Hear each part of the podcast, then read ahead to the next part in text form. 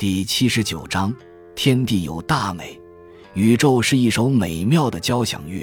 黎巴嫩诗人纪伯伦说：“我们活着是为了发现美，其他只是一种等待的形式。”的确，生活的温饱只是基本的需求，在基本需求获得满足后，我们会转而去追求、体验各种美丽、美妙、美好的事物。但什么叫做美，却很难说得清楚。不仅范畴和层次非常广泛，而且还人言人殊。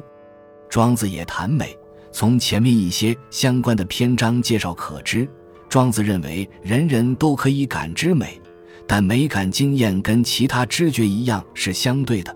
不同的人对什么是天下真正的美色有不同看法，很多被认为美的。却被某些人认为丑，而很多被认为丑的，则被某些人认为是美。差别在于，有些人只看重表象外在，有些人则注重实质内在。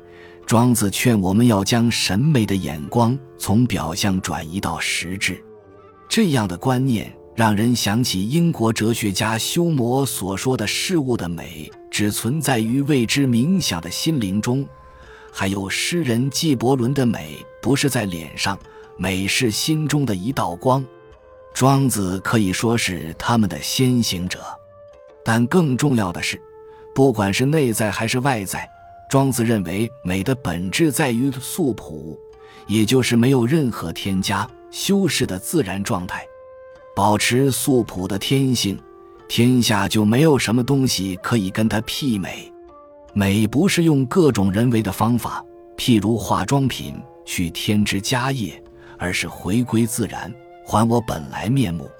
因为不再争奇斗艳，所以就不必跟别的东西比美，也没有什么东西可以跟它媲美。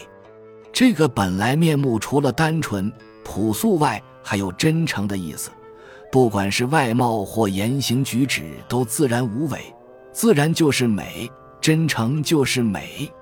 从这里不难看出，庄子所认为的美的本质，其实也就是道的本质。从宇宙、天地、万物、人世到砖瓦，道无所不在，美也无所不在，而贯穿其间，就是一些单纯的自然法则。天地间存在着伟大的美，却不言语；四时运行具有明显的规律，却不议论；万物变化有其生成的道理，却不说话。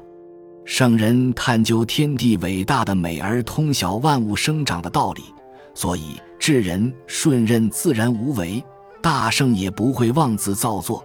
这就是取法于天地的缘故。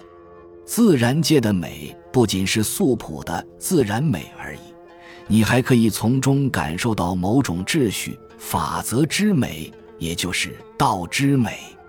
就像诺贝尔物理学奖得主费曼所说。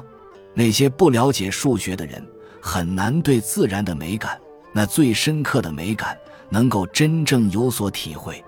但庄子所体会，并为我们呈现的，并不只是自然界的数学之美而已，而是自然与文化的结构之美，更接近结构主义大师列维斯特劳斯所说的交响乐之美。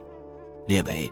斯特劳斯说：“交响乐的乐谱由左至右看是每种单一乐器演奏的旋律，但由上往下看，则是各种不同乐器同时奏出的和声。从自然到文化，宇宙到人世，他们的表现就跟交响乐的演奏一样，乃是在不同的层次上重复奏出主题或主题的变奏，让我们在领赏中感受到一种单纯而又深刻的美。”并产生共鸣，觉得天地与我并生，万物与我为一，这也是我们在这个尘世所能体验的最单纯而又最深刻的美。它不用追寻，只等待我们去发现。本集就到这儿了，感谢您的收听，喜欢请订阅关注主播，主页有更多精彩内容。